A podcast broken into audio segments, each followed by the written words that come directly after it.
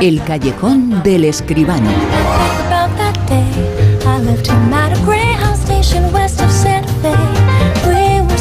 Y hablamos con el más grande del espectáculo más grande del mundo del cine, el séptimo arte, José Manuel Esquivano. Muy buenas, ¿qué tal? Hola, buenas noches, Bruno, ¿qué tal? Vamos a saber hoy, vamos a saber en principio datos, que estamos muy interesados, porque la semana pasada nos comentabas que estos días era la fiesta del cine y ha tenido o no alguna influencia en la taquilla, en lo que se ha recaudado, lo vamos a saber ahora mismo en la actualidad, en las noticias.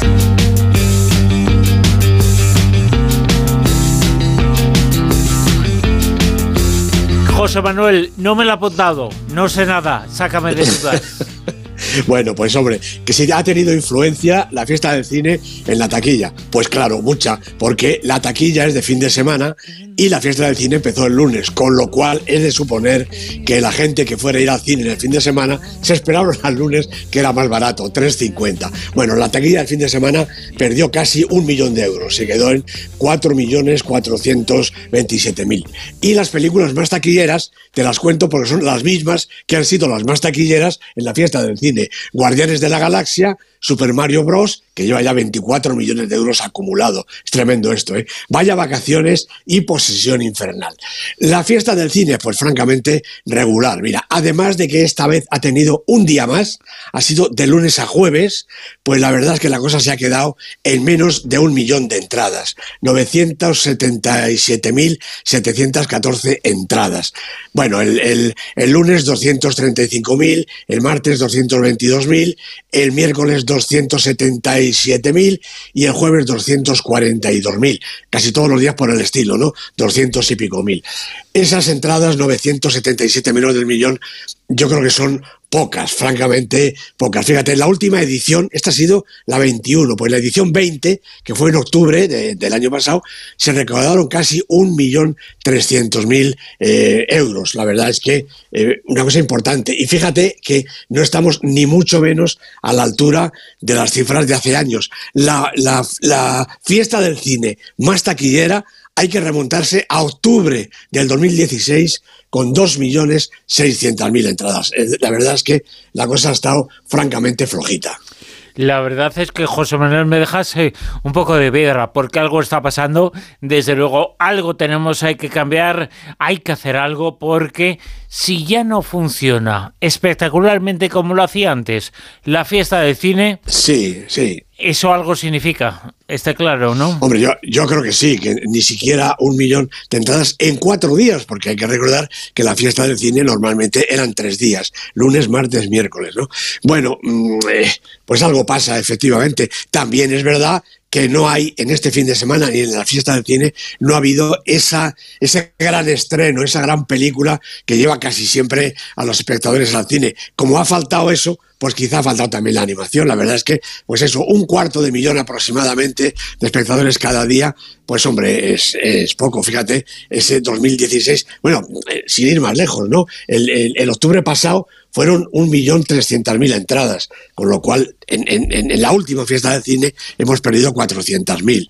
Y con respecto a ese octubre del 2016, ya casi, casi mítico, pues se vendieron prácticamente el triple de entradas que ahora. Bueno, naturalmente, lo que pasa es lo que está pasando, que los espectadores pues no van al cine.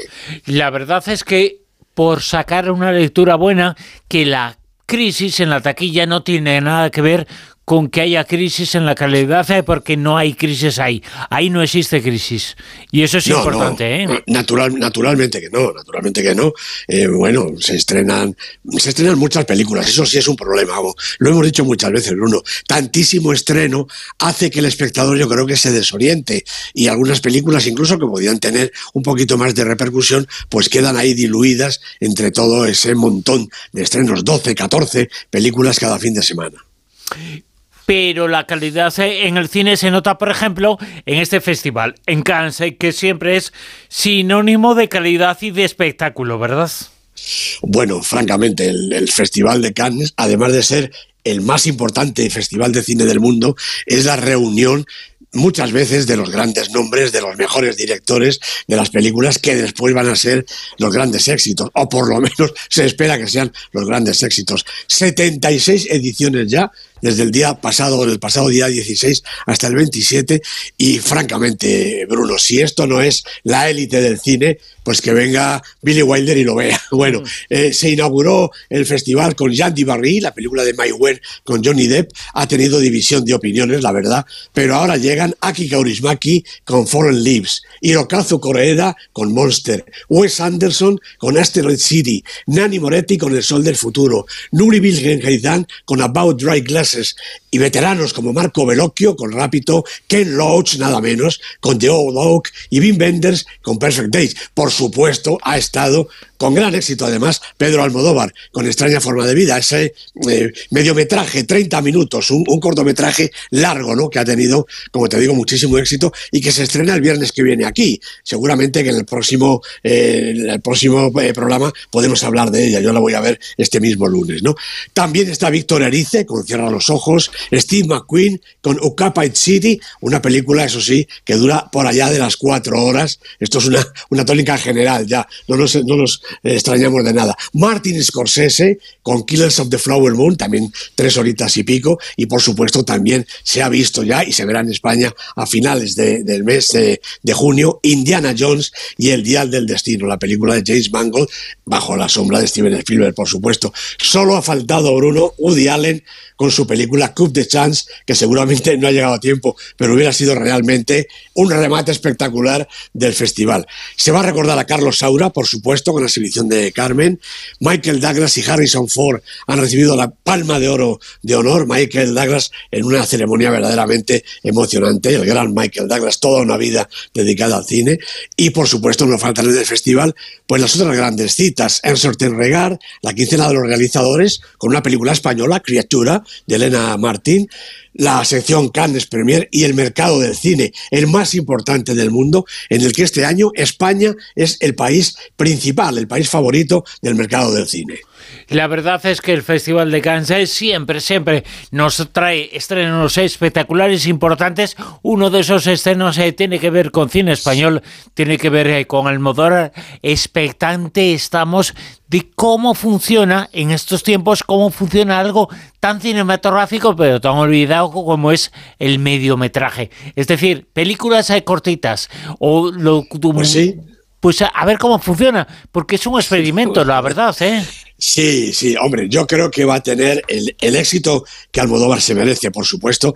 Eh, claro, no como una película larga, porque habrá gente, eh, hay, para todo, ¿no? Pero, que tendrán que pagar una entrada entera para ver una película de 30 minutos. Claro, pero eso es lo importante. ¿Cómo se va...?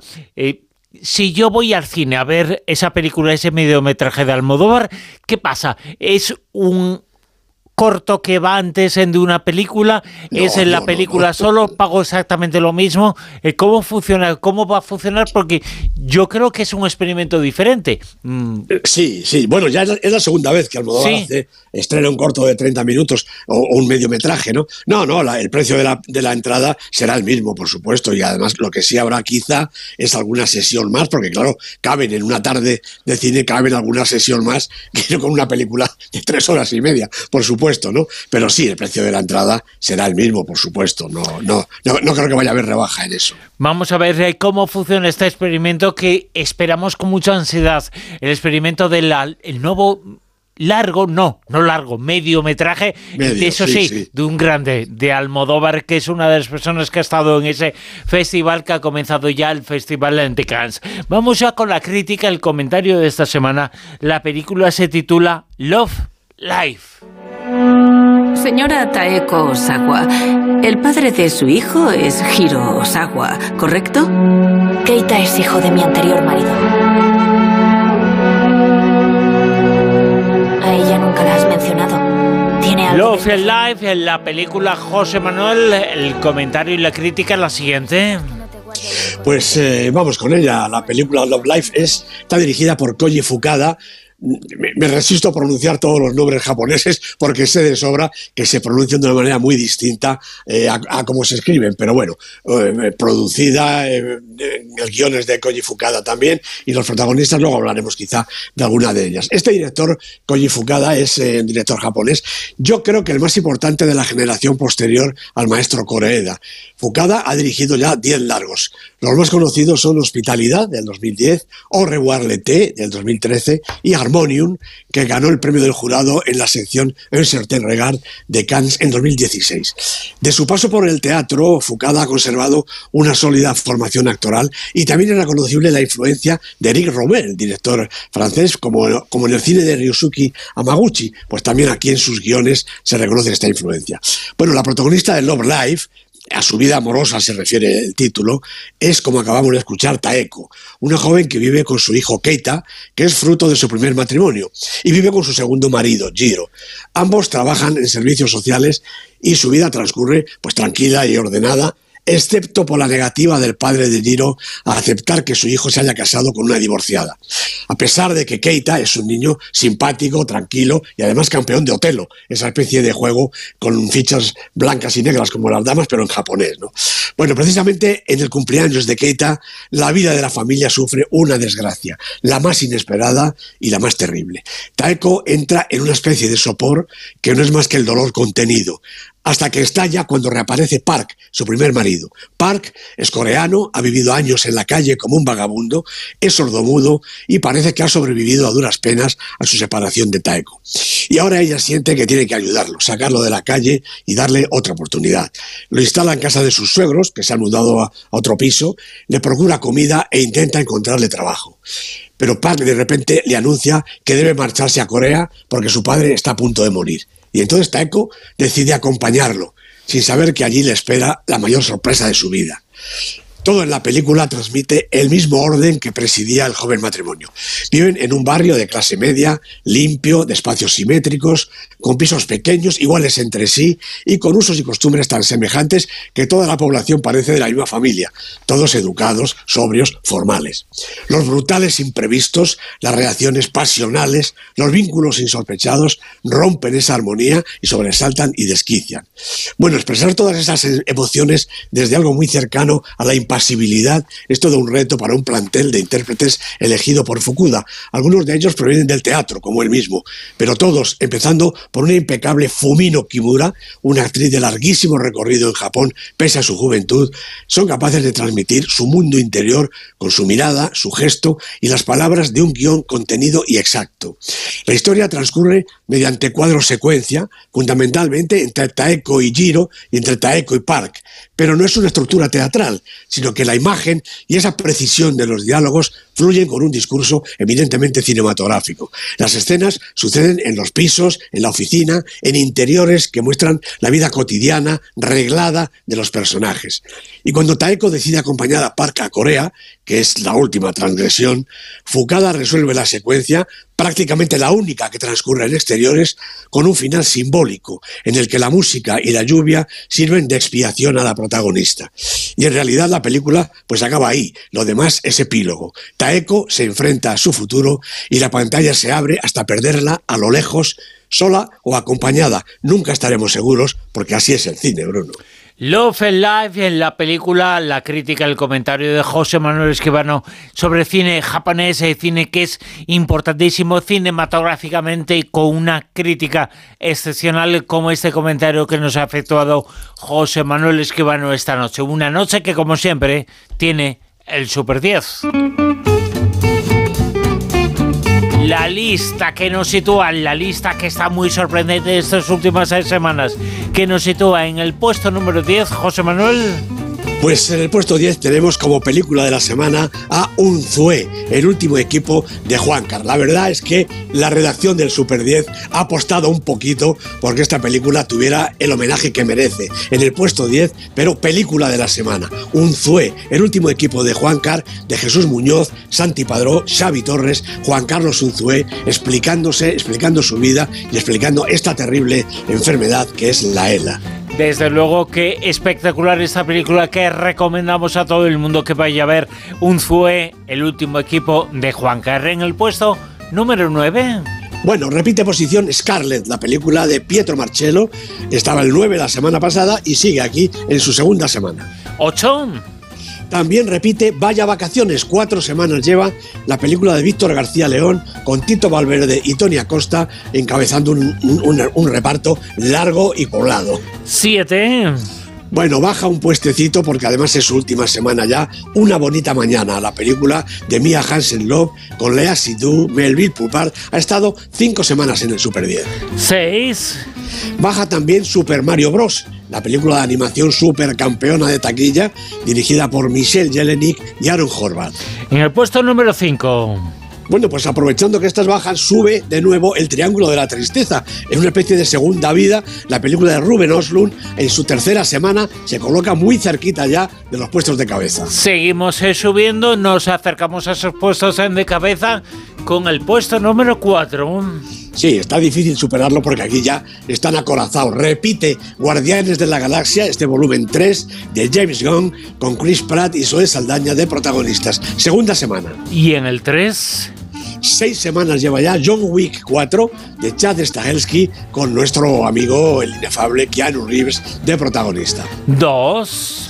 Cuatro semanas lleva y aquí pujando por lo alto 20.000 especies de abejas. Una estupenda película española de Estíbaliz Urresola con Patricia López Arnaiz y esta nena Sofía Otero, nada menos que campeona en Berlín. Mucho cuidado. Desde luego que el puesto número uno espectacular, muy, muy espectacular, muy interesante. Esto que vamos a decir ya fue la semana pasada puesto número uno o repuesto número uno. Eh, re- repuesto, guion, efectivamente. No, no, no, no repuesto que sustituía otra cosa, ¿no? Sino repuesto. El re Sí, sí, eh, Me estoy haciendo un lío, Exactamente. pero nos No, no, de- que no, que esa sí está muy bien porque vuelve a estar eh, por segunda semana consecutiva Asbestas en el número uno. Estuvo mucho tiempo antes, después cayó un poquito y vuelve a reponerse, lo dicen muy bien. La película de Sorogoyen, 27 semanas en el Super 10. A mí me parece que no le queda mucha cuerda, pero de todas maneras la que le quede va a estar aquí arriba porque es una película magnífica, en eso estamos todos de acuerdo. Oye, llevamos diciendo que no les queda mucha cuerda a la película de Sorogoyen unas cuantas semanas, ¿eh? O meses, es verdad, ¿eh? es verdad. Y- es verdad, meses, meses.